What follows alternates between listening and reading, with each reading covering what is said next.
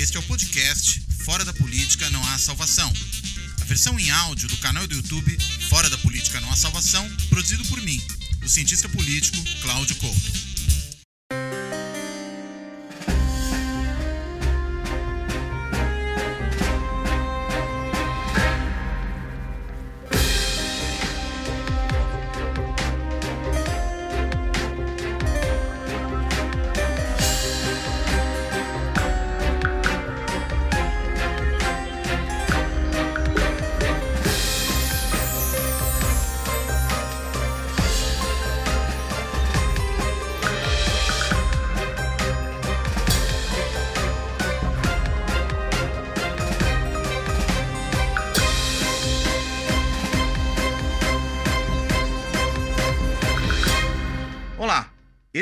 Fora da Política Não Há Salvação vai refletir sobre Lula livre. Agora, Lula livre é Lula lá também ou não? A gente tem uma imensa novidade que decorreu aí da decisão, ainda que muito tardia, né, do Rubinho Faquin, perdão, do Edson Faquin, né, que ele me faz lembrar o Rubinho Barrichello por conta da demora para decidir sobre a questão do foro adequado para o julgamento do ex-presidente Lula. Mas o fato é, nós vamos discutir sobre não só a anulação de todos os processos que tiravam, inclusive, Lula da disputa eleitoral, mas sobre as perspectivas que há para essa disputa, para a entrada dele na disputa eleitoral e no jogo político brasileiro mais amplo daqui até 2022. E para isso, eu chamei dois experts em cada um dos temas, vamos dizer assim. Um deles é o Rafael Valim. O Rafael Valim é advogado, é o fundador do Instituto Lawfare, que lida com a questão do lawfare, ou seja, do uso de recursos judiciais como uma forma de disputa política. E o outro é o professor Fabiano Santos, cientista político, professor do IESP, Instituto de Estudos Sociais e Políticos da UERJ, e coordenador do Observatório do Legislativo Brasileiro. Né? Então, nós vamos entrar agora nessa discussão, vamos tentar entender efetivamente o que, que aconteceu, e eu já dou as boas-vindas para os dois, para o Rafael, para o Fabiano, e acho que talvez seja interessante a gente começar tentando entender primeiro o contexto jurídico dessa coisa, né? Afinal de contas, né? Podemos perguntar não só por que, que demorou tanto, né, para o Edson Fachin decidir da forma como decidiu, mas, eh, Rafael, se você puder fazer uma análise um pouco mais geral, né, de como chegamos até aqui, o que, que se pode dizer sobre o processo, se há ainda risco de alguma reversão desse processo aqui para frente, que, que você pode dizer para a gente? Bem-vindo, Rafael, bem-vindo, Fabiano. Rafael, você com a palavra. Muito bem, Cláudio. Eu agradeço muitíssimo o seu honroso convite para participar do seu programa, que eu tenho acompanhado e está indo muito, muito bem e tendo a merecida repercussão. É uma satisfação participar desse programa também com, com o Fabiano, que eu estou tendo a satisfação de, de conhecer nesses agora só virtualmente que a gente conhece as pessoas. É. e mas é, é uma oportunidade muito interessante para conversar com vocês e conversar com gente de alto nível que aliás atualmente está difícil o diálogo de alto nível no Brasil. É, é até quando me fazem essas perguntas mais gerais sobre a Lava Jato é até difícil a gente ver por onde começa né? porque é tanta coisa a, a dizer, mas o que eu tenho dito agora, depois de tanta coisa também que aconteceu, é que não precisava ser um grande especialista, não precisava ser uma sumidade em direito para concluir que a Lava Jato, desde a sua origem, era uma operação absolutamente ilegal. Né? Aí os sempre a gente quando eu falo uma coisa dessa, as pessoas falam: "Ah, mas não tinha corrupção". Ah, isso é outro tema. É claro que foram descobertos esquemas de corrupção e a, e a corrupção sempre vai existir, é, sobretudo no modelo capitalista. Agora, o que a gente é, tem que observar é que a Operação Lava Jato, e agora está evidente, foi montada num esquema baseado em ilegalidades. Né? Ou o que nós é, chamamos, que na verdade o lawfare é uma chave conceitual, é, é, para você explicar de uma outra maneira esse fenômeno. Mas o que a gente quer dizer quando fala, olha, aquilo ali foi uma grande operação de lawfare? cada ato daquela operação não importava a observância do direito, não importava a construção, importavam os efeitos táticos e estratégicos de cada um daqueles atos jurídicos. Né? E todos tinham um destino muito claro, que agora também não é nenhuma novidade, todo mundo, depois das revelações lá das mensagens, é algo muito claro, que era um grande projeto de poder, na verdade, a Lava Jato, projeto de poder, um projeto econômico, projeto de natureza pessoal para os membros deles, e dentro desse projeto político, desse, desses concurseiros lá de, de Curitiba e também né, de, do, do Rio, é, eles tinham determinados inimigos dentro desse projeto. E o inimigo, por excelência, era o ex-presidente Lula. Veja, eu não sou lulista, eu não sou petista, eu não sou. Claro, já fui, ao longo desses anos, já fui acusado de tudo. E fazer crítica à Lava Jato nesse momento também é muito fácil. O difícil era fazer lá em 2015, né? 2016, aí a coisa tinha um preço alto. Mas é, o que, que, é o grave aí, é, Cláudio e Fabiano, na minha visão? Né? É, primeiro, nós chegamos num momento de tamanha é, subversão da ordem jurídica, embora muitos juristas à época, eu, eu me lembro quando saiu a, a, primeira sentença, lá, a sentença do triplex, gente conhecida nossa, que assim escrevendo artigos na Folha, estava falando que a, a, sentença do Moro era irrepreensível. É difícil, né? É, mas assim. O que você acha é... que explica esse tipo de posicionamento? Diante das então, evidências dos abusos e dos erros judiciais? Então, isso que eu digo, sempre foi óbvio, Cláudio.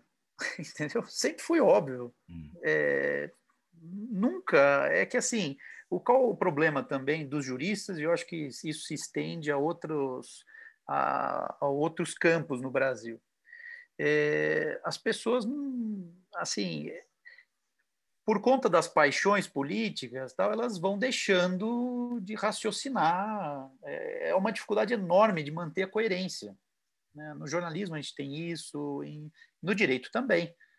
As pessoas, é, se tivesse o mesmo caso com outro acusado, elas teriam dito outra coisa. Mas como era o Lula, e naquele momento havia essa, o antipetismo e havia um clima, porque isso também é próprio do Loffer, havia um clima em que a condenação do Lula era algo, algo irresistível. Né? Não tinha como, não tinha como ter outro desfecho. Né? Mas só para concluir, não falar demais uhum. aqui, no, no monopolizar a conversa, um dos pontos mais graves, acho que assim, do ponto de vista jurídico, foi no momento em que fizeram uma representação contra o Sérgio Moro. Não sei se vocês se lembram disso. É um episódio um, um pouco esquecido assim dessa história. E, e o TRF, lá da quarta região, numa decisão é, que, que, eles falam assim: não, não, o Moro pôde, é, ele, ele não, não, não, não tem aqui nenhum motivo para ele ser responsabilizado pela questão lá do, do sigilo, levantamento do sigilo. E eles declaram de maneira explícita, numa decisão, que a Lava Jato não precisava observar as normas jurídicas. Situações excepcionais requerem soluções excepcionais. Eu lembro de uma decisão mais ou menos assim. Exatamente. é, tá é isso. Né? É isso. Então, eles criaram, naquele momento, um estado de exceção jurisdicional que abriu campo para tudo isso. Né? Então, não é que ah, é, um, é um crítico à época. Não, eles próprios estavam eles estavam dizendo o que eles estavam fazendo, né? que eles estavam excepcionando as regras para determinados fins. E agora nós estamos num cenário completamente diferente. É, foi uma surpresa né, nessa semana a gente receber essa, essa decisão do, do Faquin. E, enfim, agora tem um pouco de água para rolar, mas me parece que o cenário começa a ficar um pouco mais claro. Né? Mas eu tô, tô falando demais aqui, eu acho, Cláudio. Imagina, acho que a gente precisa entender isso, né, Fabiano? Uh, e aí eu passo palavra para o Fabiano. Fabiano, e você, como é que está enxergando esse cenário? Muda muita coisa, você acha, do, do ponto de vista político? Se quiser também entrar na questão jurídica, claro que você está à vontade, mas você vê uma mudança muito grande do cenário com essa, essa, essa volta do Lula à disputa eleitoral? Ah, com certeza, né? É, eu acho que a, volta do Lula ou né, é, é, essa, essa inversão, esse choque né, que ocorreu essa semana, envolvendo, claro, o Lula, é, é deu uma, como para é, resgatar aqui um ponto do Rafael, deu uma, deu uma, clareza aqui, né, deu uma hum. clarificada né, no, no jogo político. Mas, mas antes disso, eu queria dar as boas-vindas, né, agradecer o convite, Cláudio. Eu que agradeço. É, venho acompanhando o trabalho que você vem fazendo aqui nesse, nesse programa de fundamental importância, né? E, bom, é, acompanho as intervenções do Rafael já há algum tempo, né, interessado, obviamente, e curioso uh, a respeito da, das, das, questões uh, jurídicas e sua, seus impactos né, na conjuntura política brasileira. Bom, então, é, voltando para isso, é, eu tenho algumas eu tenho algumas perguntas para ele, na verdade, eu queria aproveitar, né? Pode nosso, fazer. Nosso espaço para explorar o Rafael e porque assim nós analistas políticos, né, ficamos um pouco na berlinda, tendo que emitir, né, juízos e, e opiniões ou análises, mas numa circunstância um pouco incerta. Hum. É, incerta a respeito das, das, das intenções do Edson Fachin, né? porque a gente vem de alguns anos ah, é, observando as estratégias e intenções do juiz do Supremo e como eh, as estratégias e intenções se sobrepõem àquilo que é básico, que é a questão da Constituição e dos direitos, é, né? e uma politização absolutamente tóxica do Supremo, né?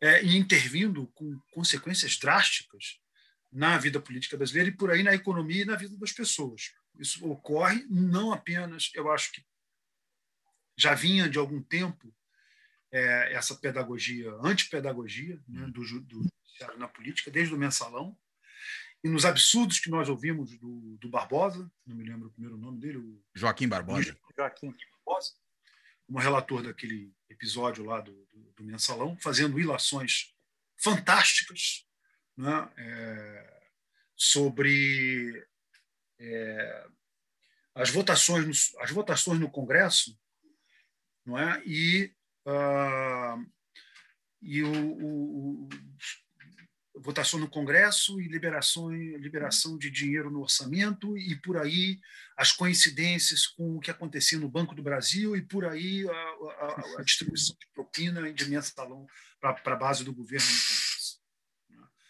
É, isso fundamentou a condenação de uma série de, de pessoas, políticos importantes e quadros do PT. Né?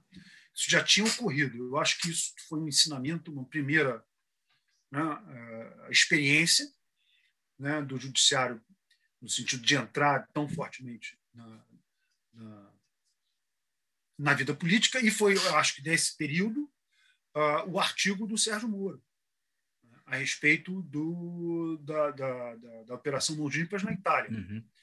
É um artigo de 2004. Né? É dessa época. É, dessa é. época. E, e, ali ele não, ele dá um retrato do que ele ia fazer certo? O artigo é muito impressionante, né? porque ali ele diz. Eu fui ler mais para frente, ou seja, quando a Lava Jato começou, lá para 2014, 2015, e aí eu, assim, me bateu uma luz, assim, a intenção está muito clara né, do juiz. Isso foi para mim. É, então, só para também não alongar e a gente poder falar mais, né?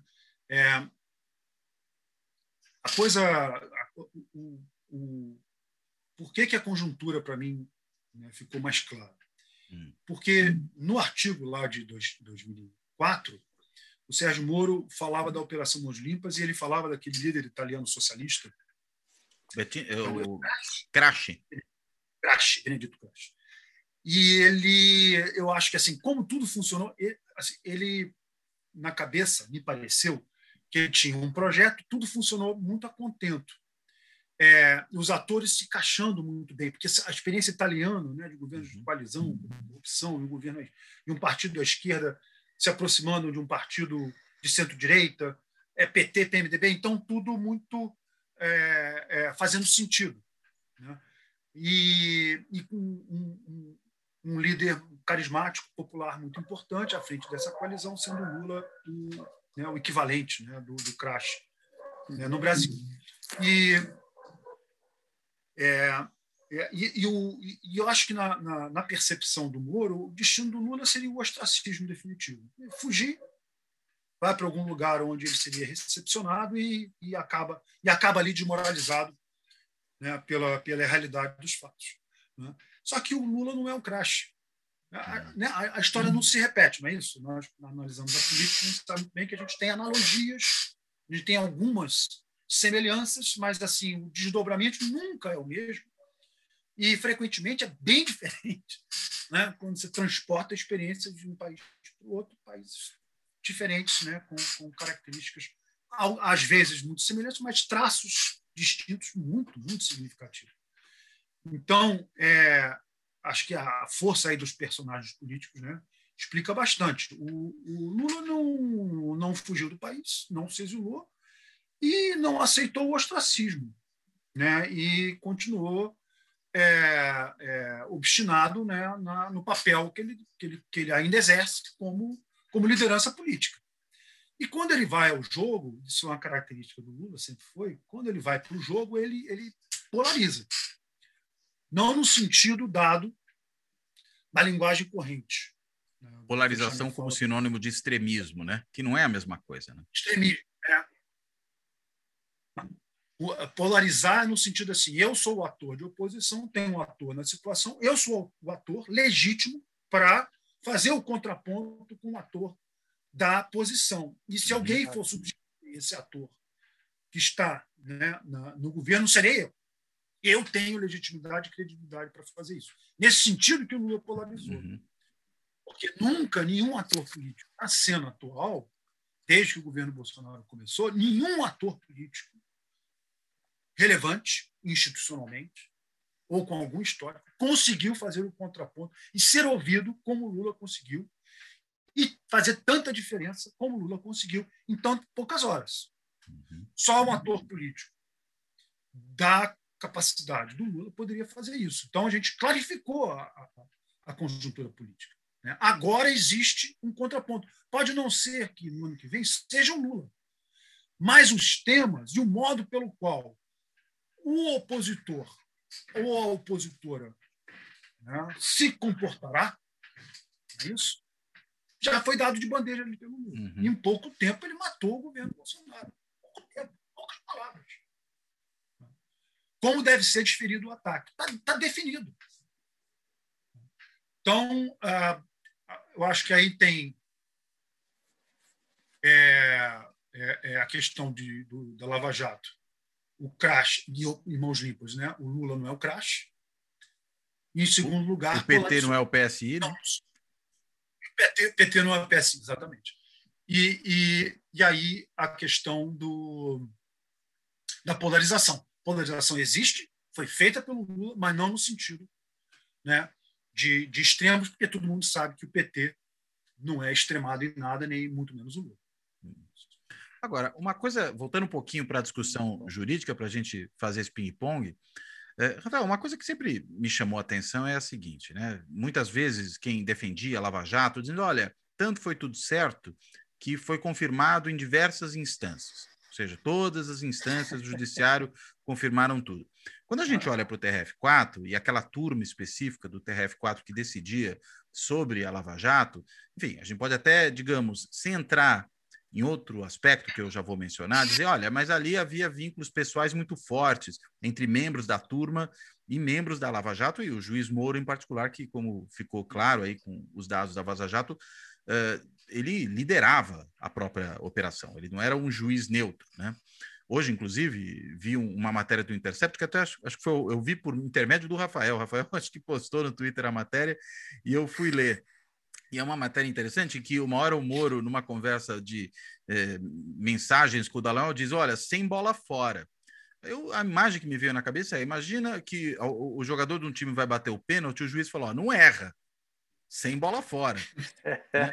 não, não, tem cabimento um negócio desse, né? Quer dizer, o juiz não pode dizer para um, uma das partes, e a acusação, a promotoria é uma das partes, né, o Ministério Público, que ela não pode dar bola fora. Isso não, não cabe, né, não compete a, a um juiz. Mas, enfim, ele liderava ali, tinha vinculação com membros da turma no TRF4 que decidia sobre a Lava Jato, para falar, ah, então passa um pouco por essas relações.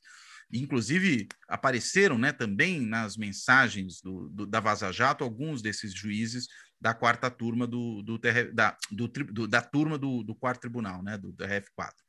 Agora, é, quando a gente pensa em instâncias superiores, né, CJ, STF, uh, por que, que ainda assim havia tanta confirmação? E aí não só no caso da Lava Jato de Curitiba, mas inclusive em outras é, outros braços da Lava Jato que foram se gerando país afora. A gente pode falar, falar talvez de um clima, de uma onda lavajatista que acabou, na realidade, fazendo com que juízes que talvez em outros momentos não decidissem dessa maneira, passassem a decidir assim agora? Há algo assim ou, ou, ou o que, que há? A pergunta é muito boa, Cláudio. E, e a resposta que antes é, era uma resposta que as pessoas falavam: você não tem prova do que está dizendo, sabe? Ficava aquela. Uhum. Agora Mas você tem convicção? É, só convicção, né? E, mas são, são vários modos. É, primeiro, uma, uma coisa importante, é, eu estava ouvindo aqui atentamente a, a reflexão do, do Fabiano, é importante. Um primeiro dado é que esses agentes do sistema de justiça são, do ponto de vista político, eles são assim, é, analfabetos. Hum. Eles têm uma. A, ele, a, a formação dessa turma, é, em termos políticos, é nula. Né? São concurseiros que não sabem nada da política. E tanto que agora eles vão ser tragados pela política. Né? Eles vão ser. Porque eles erraram o cálculo, eles. É, são pessoas que eu até tenho um, um, meu, um dos artigos mais virulentos que eu, que eu escrevi contra o, o, sistema de justiça brasileiro, chama Da Farsa ao Cinismo, né? É, o discurso jurídico brasileiro, da farsa ao cinismo. E eu traço um, um quadro, um perfil bem é, irônico do juiz brasileiro. É, é, é importante a gente ter essa, esse quadro sociológico da justiça brasileira, né? para a gente até poder avaliar do que a gente está tratando. Agora, como que todos esses juízes, juízes, por exemplo, um ministro do STJ, como que ele se curva a juízes de, de piso, a juízes de primeiro grau de Curitiba? Né? As mensagens revelaram um dos modos, né? porque eles tinham um esquema de terror. Né? É, é, um ministro tem medo também tem medo da reputação, tem medo. E vocês viram o que aconteceu com o Ribeiro Dantas. Eles foram para cima de um ministro do STJ. Eles ameaçavam ministros do STF. E não é todo mundo que tem. Podemos fazer a crítica, podemos fazer críticas ao ministro Gilmar Mendes, mas não podemos é, dizer que ele não é corajoso. Hum. não é qualquer um que resiste o que um ministro Gilmar Mendes resiste. Então, eles tinham uma estratégia de terror que não era só contra também juízes, que fazia das instâncias revisoras, professores críticos à operação. Eu não conheço um professor crítico de verdade, não crítico de, de, de, de blá blá blá, mas crítico de verdade que não tenha sofrido perseguição da Lava Jato. Eu sofri, Pedro Serrano sofreu, é, todos, todos os críticos de verdade sofreram os, os, os professores de direito. E de que e forma, assim, Rafael? Assim por diante. Como é que essa perseguição acontece para o pessoal acadêmico? Processos Porque... judiciais. Ah, processos, processos judiciais. judiciais. Processos judiciais. É, é, é, busca e apreensão em escritório de advocacia, investigações, interceptação telefônica. Ou seja, lawfare de novo. Todos nós sofremos isso, os, os advogados do Lula, naturalmente, uhum. né? Sim. Mas todos nós sofremos isso. Né? E, e se você acopla isso, o poder da grande mídia é uma força, Cláudio, que é, é difícil de, é, de resistir. Né? E muitas vezes as pessoas têm fragilidades.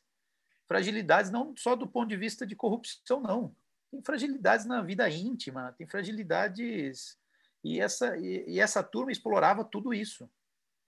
Né? Então, é, quando você pega esse sistema que eles tinham e esse conluio espúrio com a mídia, dá para entender né, como que todas essas instâncias revisoras, com gente com muito mais poder que, aquela, que aqueles agentes públicos de Curitiba, se rendiam. É claro que alguns participavam gostosamente daquele, hum. daquele processo, né, daquela, né, da, enfim, daquela perseguição.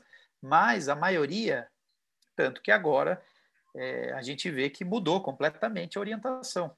E eu até acredito que no próprio STF nós tenhamos alterações até de entendimento de votos, é, mesmo na da parcialidade. Eu não estranharia ou não me surpreenderia, por exemplo, se a ministra Carmen Lúcia mudar o voto dela hum. Na, no caso no HC da parcialidade, né, da, da, que julga a suspeição do Moro, porque os ventos mudaram e a pressão cessou. Né? Então, eu acho que não sei se eu consegui responder a sua pergunta, mas é, era esse método autoritário, porque isso que é importante também entender. A Lava Jato é um, pro, é um projeto autoritário. Por isso que eu digo, a Lava Jato, na essência, é um projeto autoritário e, e não é à toa que pariu um filho como Bolsonaro. Hum. São autoritários de maneiras, de maneiras diferentes de se expressar, mas são tão autoritários quanto. Né? Quer dizer, e se produzia pelo. Eu, porque eu pensava muito é na questão do, do pânico moral, né? Quer dizer, você produz um clima de opinião muito ruim para quem se opuser, mas você está mostrando que, além disso, que também acho que havia, havia também, digamos, o uso de expedientes judiciais contra aqueles que, porventura, fossem críticos à operação. Sim, sim. E aí, claro, tem não só a crítica do entendimento contrário, por exemplo, um juiz julga contrariamente a Lava Jato. Era massacrado. Mas não era só isso. Era massacrado pela opinião que externava ali num voto divergente da Lava Jato, mas também eles iam, isso está claro na, na, nas revelações aí das mensagens, eles, ah, vamos pegar tal fulano, vamos começar a investigar aqui, pega, fala lá com o fulano da Receita Federal, veja se não tem nada, é, vamos fazer isso só para pressionar vários momentos do, das mensagens assim, ah, não, eu acho que nem tem fundamento, mas vamos abrir só para depois. Aí depois já fala com o jornalista, isso. o fulano de tal. É, veja. Já tinha, já já estava engatado, né? Tava tudo engatado, só que com alguma um órgão importante da imprensa, alguns jornalistas sempre. que já estava fez a acusação, colocou na mídia, acabou, acabou. Como que você vai recuperar isso? É dificílimo. Só que nenhum juiz é, quer enfrentar um, um troço desse. Né? Hum. É, a gente tem pouquíssimos exemplos. Veja, por exemplo, o, o desembargador lá do TRF4, que, que tentou é, soltar àquela altura o Lula da uhum. prisão. Que foi o único crítico naquele momento os, os lá. diálogos, do... mas é uma coisa que naquela decisão que você lembrou há pouco, né, do estado de exceção judicial, ele foi o único que se opôs, né? Isso, exatamente, exatamente. E, foi, e ele foi indicado foi pelo, único. O quinto constitucional, não é isso? Isso, exatamente. Pelo quinto, pelo quinto. Ele, ele era procurador né, do município de ele chegou a ser, acho que secretário de negócios jurídicos de, de Porto Alegre na época né, do PT e tudo, mas enfim, era uma pessoa é uma pessoa né, respeitada no, no mundo jurídico e as mensagens lá viam o, o que eles mexeram lá para tentar massacrar a pessoa, né? Hum. Então, é claro que isso não cabe numa ordem democrática, né? numa democracia constitucional. Né? Agora, o, o Lula, na, no seu discurso né, dessa, dessa quarta-feira, esse discurso, digamos, de retorno à vida pública, foi um discurso muito impressionante, eu acho. Né? Ele estava, digamos, calibrado uh, e me chamou a atenção de que uh, o que me chamou a atenção é que o Lula fez um discurso claramente de ampliação do campo político. Né? Ele foi muito categórico, dizendo: olha, não, não alimento mágoas, vou conversar com todo mundo. Chegou até mesmo, num dado momento lá, agradecer aos elogios que o Rodrigo Maia dirigiu a ele. O Rodrigo Maia, que, como todo mundo sabe, foi, por exemplo, um ator muito importante no impeachment da ex-presidente Dilma. Então a gente poderia imaginar que ali houvesse, digamos, pontes queimadas, algo que não tem mais recuperação. Fabiano, do ponto de vista desse, dessa sinalização, né, para um arco mais amplo de alianças, para uma aproximação entre diversos, não sei se necessariamente desaguando numa coalizão ou numa coligação eleitoral em 2022, mas do ponto de vista de uma articulação contra eh, esse bebê de Rosemary, né, que nos governa hoje em dia, que foi parido aí pelo autoritarismo lajatista, é, você enxerga é, espaço para isso a partir desse momento? Até porque a gente tem muita gente que percebeu também que o pai do bebê de Rosemary, no caso da Lava Jato, tem responsabilidade pelo cenário que nós temos hoje, de um país governado por alguém como o Bolsonaro? Vou, assim, de novo, voltando a, a, ao, ao, artigo né, do Moro, é engraçado como é, ele se refere a, a, ao, ao, Berlusconi, a experiência italiana e a, o advento do Berlusconi. A, aquela altura, em 2004, claramente envolvido em, em problemas né, de corrupção, inclusive. Né? E aí ele diz assim, pra, é engraçado quando ele fala para vocês verem como a luta contra a corrupção é algo que tem que ser mantida e, e tem que né, ficar permanentemente vigilante. É, lá no artigo não há percepção é, de algo óbvio, né? que uma operação como a da Mãos Limpas, como a Lava Jato veio aprovar, né? em qualquer lugar que se faça isso, vai ocorrer o mesmo, é, se cria uma razia nas elites políticas né? uhum. né? e, e, e uma, um choque muito grande na opinião pública, né? que se vê é, ameaçada, né? se vê ameaçada pela corrupção, por um lado, por outro lado, aquelas palavras, aqueles que que se contrapõem também se veem ameaçados pelos, pelos heróis né, de ocasião, né, que, que, que, são os protagonistas da luta contra a corrupção. É, então, é, assim, é, é, quase matemático, né, Cláudio? Assim, assim, a, a, política tem poucas equações, mas essa é uma delas. Né? Depois de uma operação né, com, com essa ambição e dessa, e dessa, dessa consequência do ponto de vista né, da, da, da, elite política, evidentemente que vem um aventureiro, evidentemente que vem alguém não compromissado com, a, com as instituições democráticas, né, como vem na Itália, como, como vem no Brasil. E estava lá no artigo. Mas o, o, que o Moro interpretou é assim, não, que tem que a luta contra a corrupção tem que continuar nos mesmos termos. a, a, a, interpretação não foi o seguinte, não, a Operação Mosmicas produziu esse fenômeno. Berlusconi. O Berlusconi. É evidentemente, como a Lava Jato possibilitou, né, em grande medida, a opção eleitoral pelo Bolsonaro em 2018. Sim. Então, é muito engraçado, é muito, é muito curioso perceber, fazendo referência ao que o Rafael falava no início, né, o tamanho da ignorância né, de, atores, de, de, atores do judiciário com tamanha importância política. Né? É, e, e, aí, se a gente se, se, se fizermos aí uma análise do, das consequências para o Brasil desde a da Lava Jato para cá, né, é, quantos anos nós vamos levar para reconstruir aquilo que, que foi perdido? Quizá não recuperaremos nunca mais. Vou dar um exemplo. Toda, toda a indústria de petróleo e gás, estava lá no discurso do Lula, né? e a engenharia e a, e a, engenharia brasileira, que vem se constituindo desde a década de 50, que nasce com o desenvolvimentismo, né? isso é engenharia, e o setor de construção, hum.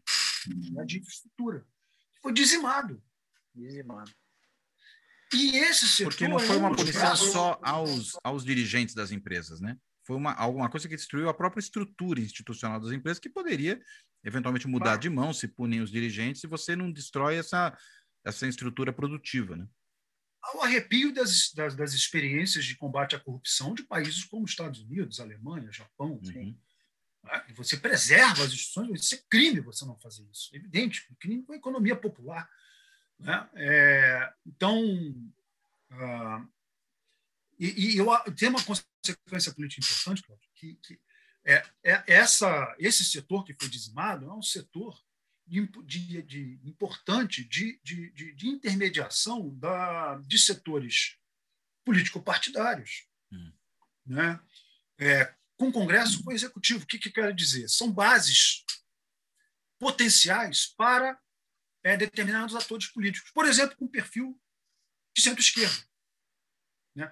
Com perfil partidário mais à esquerda, mas com disposição para fazer alianças ao centro, mas com plataformas industrialistas, com plataformas é, de defesa do emprego, de emprego formal, de emprego mais qualificado, de sofisticação, né?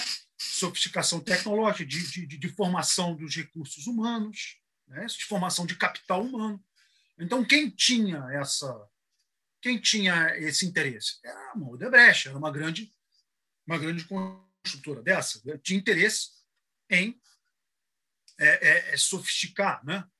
Ah, então tinha um diálogo mais fácil, tá certo, com determinados com partidos que com uma vocação mais é, estatofílica, desenvolvimentista, desenvolvimentista estatofílica. E esses, e esses setores também tinham uma, uma, uma, ligação importante com partidos tradicionais, como, por exemplo, o MDB, como o PMDB, né? como, por exemplo, o PSDB, como, por exemplo, o DEM. Né? Então, eram setores, setores dizimados da economia brasileira e que tinham um diálogo com partidos centro-esquerda, esquerda e partidos de centro-direita. Então, eram setores da economia que faziam uma intermediação interessante do ponto de vista do funcionamento da democracia. É claro que a gente não vai descuidar da, da corrupção. É claro que ninguém está querendo dizer que, né, que, que, que não, não, não, se pode, que não se deve fiscalizar, que não deve atentar para os bons procedimentos, que não deve atentar para a lisura dos procedimentos, né, para o bem da, né, da, da, da, dos cofres públicos, etc. Tal. Ninguém está dizendo que, que isso não é importante, que isso não é fundamental. Né? É, é, mas outras coisas são importantes e fundamentais que correm paralelo a isso, que correram ao longo de décadas, ocorreram ao longo de décadas, você não pode em nome de uma operação, é, jogar fora. É? E eu acho que o Brasil está numa dificuldade importante. Eu não sei como é que a, a, a política, é, fazendo aí jus ao nome do, do, seu, do seu programa, né? como é que a política vai salvar isso. Só a política vai salvar. Mas olha o esforço, só, olha o esforço que vai ter que ser despendido para isso. Né? Porque o que é a economia brasileira hoje? É, é a economia é agrobusiness. E qual é, qual é a, a, a interlocução política do agrobusiness, Cláudio? Rafael, olha, é muito pobre. É, é muito autoritária. É incivil, quase. Tem que haver uma pedagogia política de décadas né, para que esse setor consiga entender o que é democracia, o que é um partido, o que é eleição, para que serve. Não pode matar as pessoas, não pode matar o oponente. Existe uma coisa chamada inclusão, existe uma coisa chamada né, é, é, formalização da mão de obras. Né? assim, essa, essa, esse sistema, a cultura desses setores é absolutamente primária. Não é que o serviço econômico é muito importante. Né? Ninguém está dizendo que não é, não é, importante, é importante, mas a intermediação política é a pior possível. Então a Lava Jato jogou fora. Então isso que o Lula precisa também. Eu não estou dizendo que o Lula precisa perceber, né? um animal político fora de série.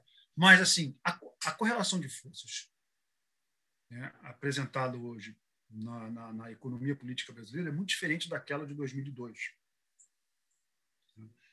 É, nós temos um país que se desindustrializou, desindustrializou e, e a política se militarizou.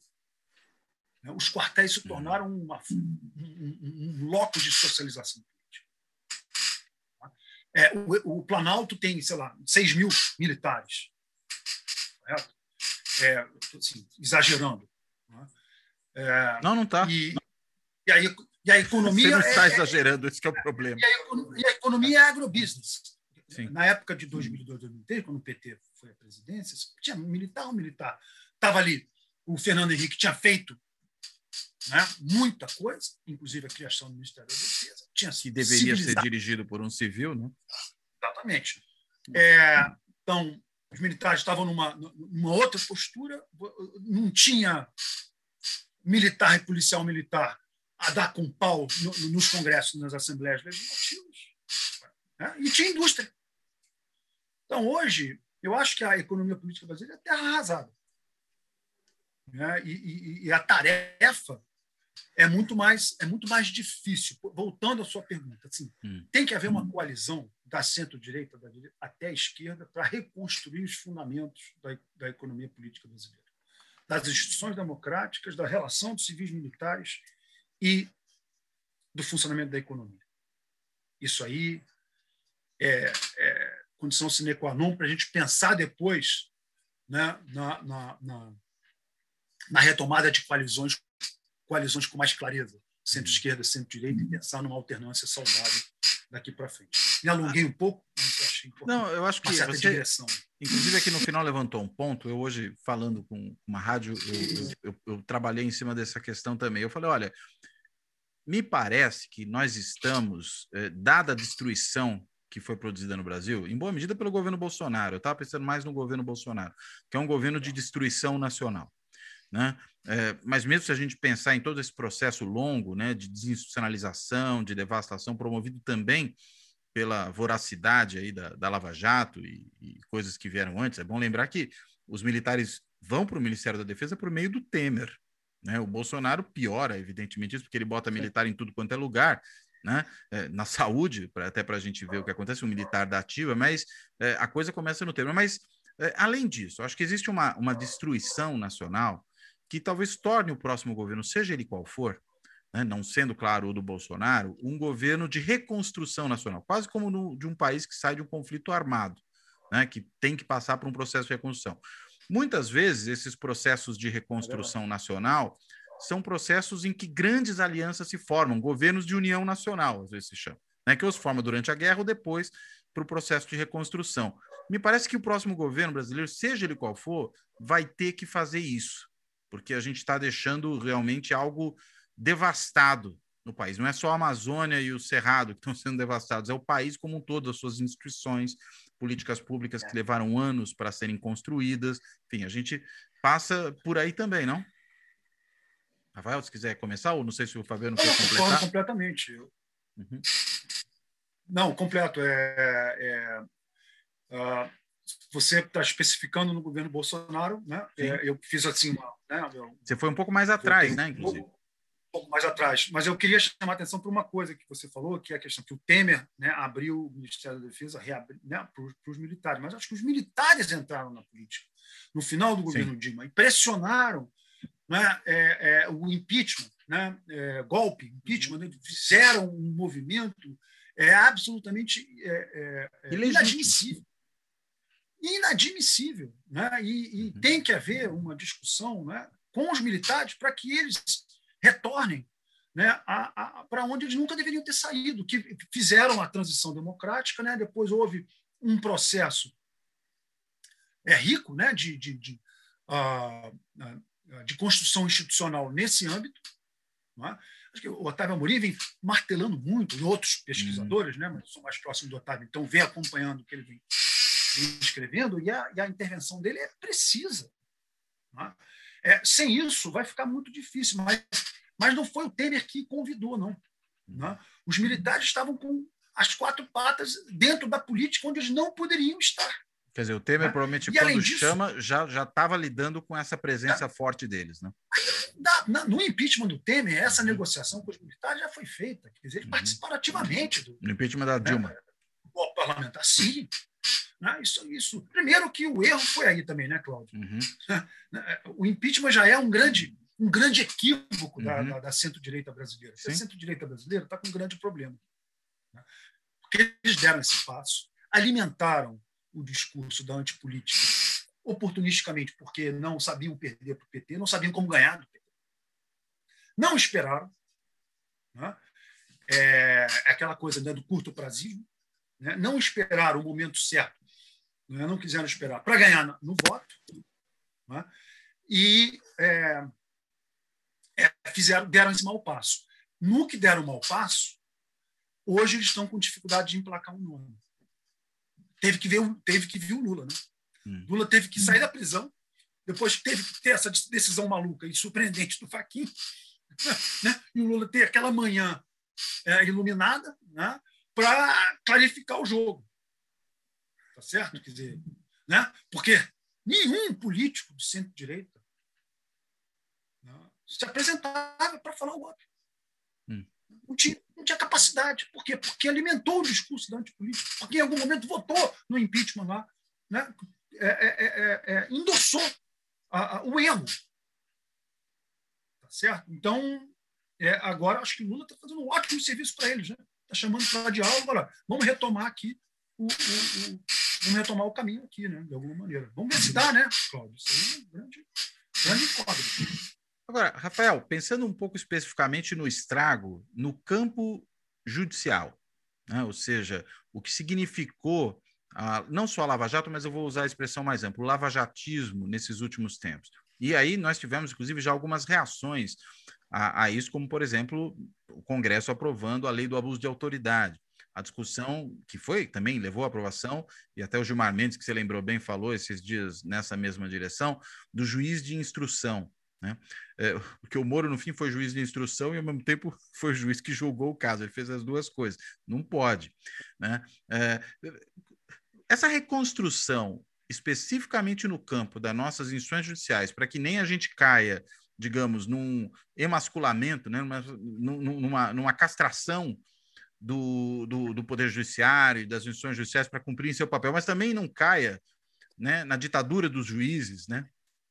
ou do Ministério Público, nessa situação em que, enfim, se produz esse estado de terror judicial que a gente viu nesse período recente, qual é, qual é o caminho para a gente tentar, vamos dizer, nem deixar de ter as instituições fazendo a sua confusão de, de, órgãos de controle, mas também não cair nessa condição, claro. digamos, tirânica, jacobina, né, do, do que o judiciário assumiu nesses últimos tempos, junto com o Ministério Público?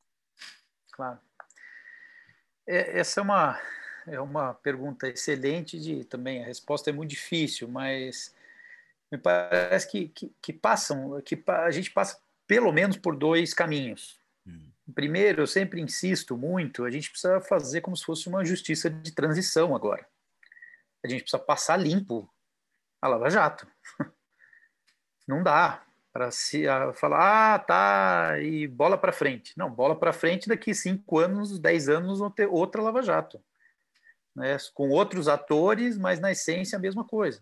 Né? Como aí os militares estão de volta, por quê? Hum. Porque não passamos a limpo esse, esse, né, esse passado e esses fantasmas voltam. Então, a, a primeira coisa é a responsabilização desses agentes públicos. Não é só anular os processos, eles precisam ser punidos de maneira exemplar, né? porque é isso que vocês estão dizendo os danos que esses agentes públicos causaram ao país é, são danos inestimáveis, né? em todos os sentidos, e também econômicos.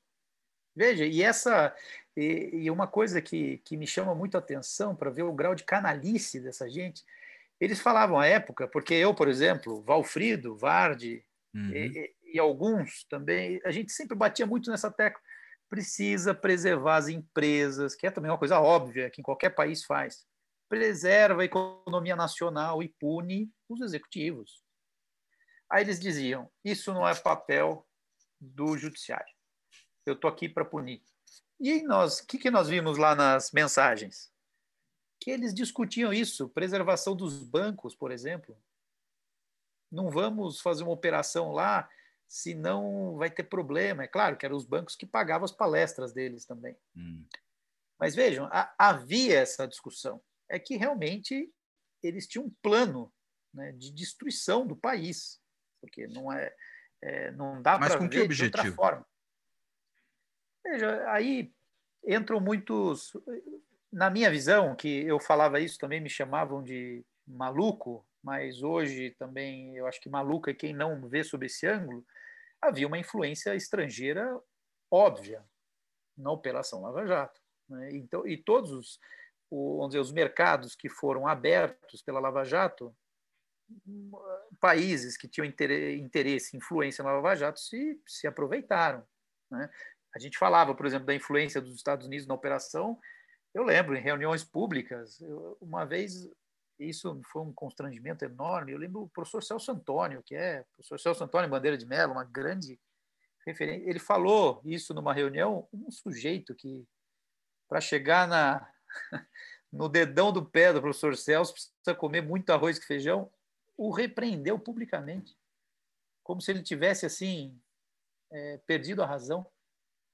Né? E agora é, é, havia uma relação carnal né, com agentes, por exemplo, é, do governo norte-americano. Então, é um, foi também uma guerra de mercado. Né? Agora, para voltar ao fio aqui da, da, nossa conversa, de um lado, responsabilização né, de, de, de, todos uhum. esses, esses agentes, e por outro lado, uma refundação do sistema de justiça, que foi inclusive sinalizado pelo próprio ministro Gilmar no, na, na, decisão, no, quando ele estava proferindo o voto dele, ele falou isso. Uhum. No início do voto dele, ele falou: ó, precisamos refundar. Ele falou da Justiça Federal mas me parece que todo o nosso sistema de justiça precisa ser refundado. Não só para que mudanças institucionais também óbvias, como você bem colocou aqui, a separação entre instrução e julgamento. Quando a gente fala isso em outros países, entre aspas, avançados, os, os caras falam: não é possível que vocês estão nesse estágio ainda, né? que é uma coisa ridícula. E aqui é uma reação muito forte contra isso, né? contra. É, imagina uma lei de abuso de autoridade. Que assim, você pega lá uh, o que está escrito na lei de abuso de autoridade, eu falo, como que um juiz pode ser, ser contra isso? Como que não tem vergonha de ser, assim, de ser contra um troço desse? Né? E a, a, nossa antiga lei de abuso de autoridade é da época do, do regime militar, hum. troço completamente anacrônico. Né? Então, a gente vai precisar mudar completamente o sistema de justiça e, sobretudo, a forma de acesso a essas posições no sistema de justiça, aos cargos do sistema de justiça. Não dá para ter um sistema de justiça composto de gente branca de classe média alta, que não sei se vocês viram esses dias, que é de um ridículo atroz também, uma associação de juízes, um dos cursos que eles estavam dando para os juízes era como é, se prepare para sua aposentadoria para mudar para os Estados Unidos. Sim. Não dá. Não dá para ter um, um sistema de justiça composto com pessoas com esse perfil. Não tem como dar certo. E a magistocracia que o Conrado menciona? É, não, o Conrado está muito correto e ele é muito corajoso na crítica que faz. Né? Ele é muito corajoso na crítica que faz. É claro que nós temos também é, sempre quando a gente generaliza, a gente comete injustiças. A gente tem excelentes juízes. Mas não dá para a gente ter excelentes juízes como um. Na verdade, é um acidente ter um grande juiz. Hoje, no, o sistema que nós temos é um acidente ter um juiz espetacular. Não dá para ser assim. Né? Então, a gente precisa. E aí, como o Fabiano estava dizendo, e aí eu tomo de empréstimo a, a expressão dele a política vai salvar a economia e a política vai salvar o direito também. Né? Porque o, o jogo, no, se, as, se o, o universo da política também não chegar a um consenso de que não se pode colocar o sistema de justiça no jogo político, nós teremos em breve outra crise. Hum. Não dá para colocar o juiz para jogar. Entendeu? Só que isso tem que também partir. É, é o mundo político que dá essa sustentação. O direito não está aí. É, você não encontra o direito e dá a mão para ele, bom dia e tal.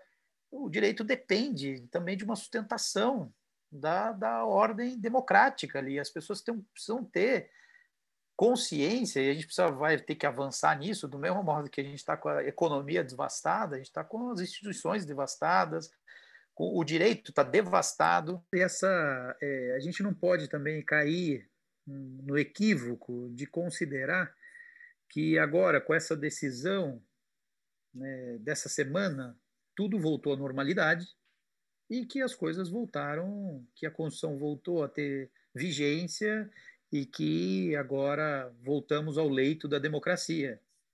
Isso não vai acontecer dessa maneira. Uhum. Então é importantíssimo também ter clareza que o direito é muito frágil, sobretudo no Brasil. É muito, muito frágil. A gente viu isso. Não foi também, isso é importante, não é? É tem essa, essa expressão, essa frase que me irrita profundamente, que as instituições estão funcionando, as instituições estão funcionando. O Fabiano é um dos que fala isso o tempo todo, viu? Depois você cobra dele.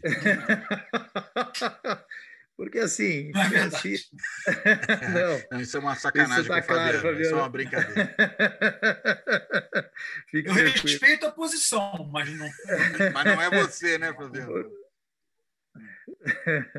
e assim, não dá para imaginar que o, o, funcionamento normal das instituições no Brasil seja esse. Né?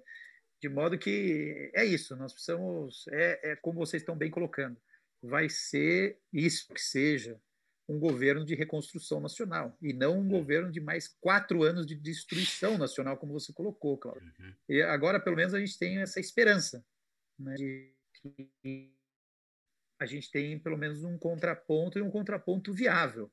Né? Eu não sou cientista político, nada, mas, uhum. mas me parece que, que o cenário. Muito bem. Então, a gente está chegando no final. Fabiano, eu vou te jogar uma batata quente, tá? Vou perguntar de, na, na chinfra para você. É, Lula livre, né? Agora.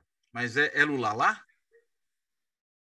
a pergunta é a pergunta é, do momento, é, mas eu acho que ela está partindo de uma premissa também duvidosa. Né? Hum. É Lula livre mesmo, né? Bom, é, o que a gente tem que é, é, é, primeiro examinar é a premissa, né? Se o Lula, se é Lula livre, né?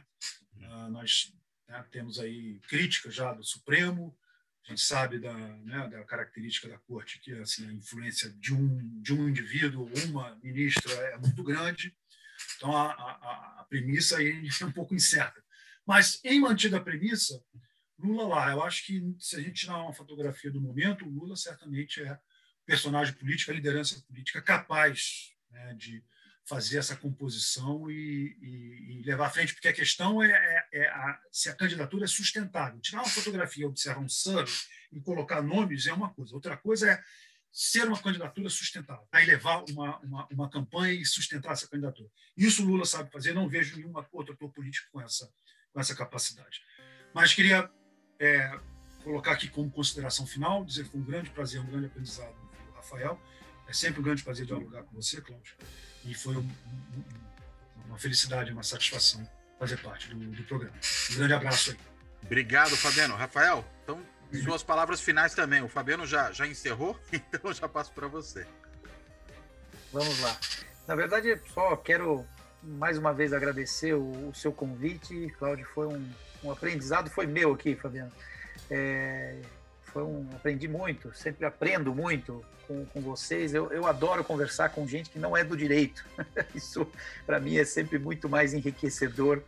É, então, foi uma oportunidade é, muito bacana e, e é isso, o Fabiano colocou muito bem. Agora, embora tenha sido uma vitória enorme para o campo democrático, né, essas últimas decisões do Supremo, nada está garantido. Claro que há uma probabilidade, me parece que é provável que tudo isso se confirme, e porque o vento mudou, o contexto é outro. Mas vamos, podemos, temos que nos manter vigilantes e de modo que a gente tenha em 2022 uma mudança de cenário político e que a gente volte a ter um governante dentro dos parâmetros que a Constituição brasileira estabelece.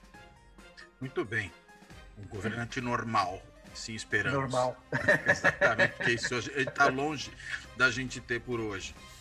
Bem, gente, eu quero agradecer muitíssimo a vocês dois, ao Rafael, ao Fabiano, por essa conversa ótima. Acho que foi muito interessante. A gente está realmente num momento crucial da história brasileira recente. Acho que estamos vivendo uma, uma situação muito particular uh, e acho que tem muita incerteza ainda pelo que vem pela frente, mas pelo menos a gente tem um pouco menos de incerteza depois dessa conversa. Podemos ter novas incertezas, mas não as que a gente talvez tivesse antes, pelo menos algumas delas.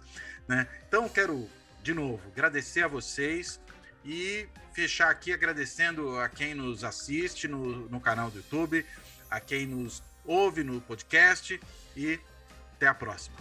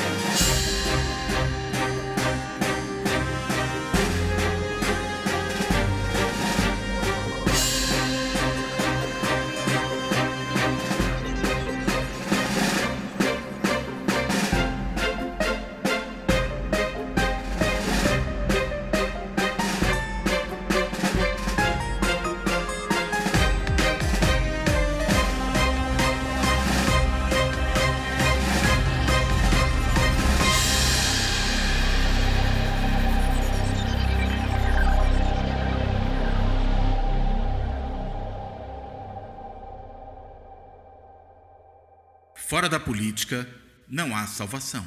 Um podcast para discutir política. Também disponível no canal do YouTube.